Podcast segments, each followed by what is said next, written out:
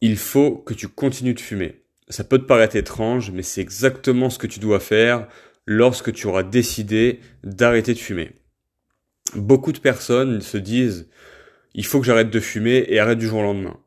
Bah comme tu comme tu l'as deviné, qu'est-ce qu'elles font? Elles recraquent. Il faut que tu te prépares. C'est comme si euh, tu préparais un marathon sans t'entraîner. Enfin la comparaison est légitime. L'arrêt de la cigarette, ça se prépare. Il faut bien se préparer mentalement pour cet arrêt.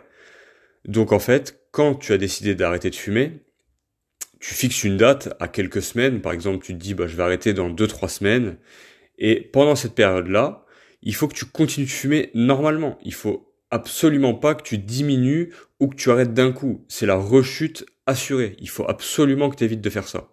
Donc voilà, fixe ta date, continue de fumer normalement, et une fois que la date arrive, là bien entendu, tu arrêtes de fumer, et déjà, tu auras consolidé de bonnes bases pour l'arrêt de ta cigarette. Je te dis à très vite et je te souhaite une bonne journée.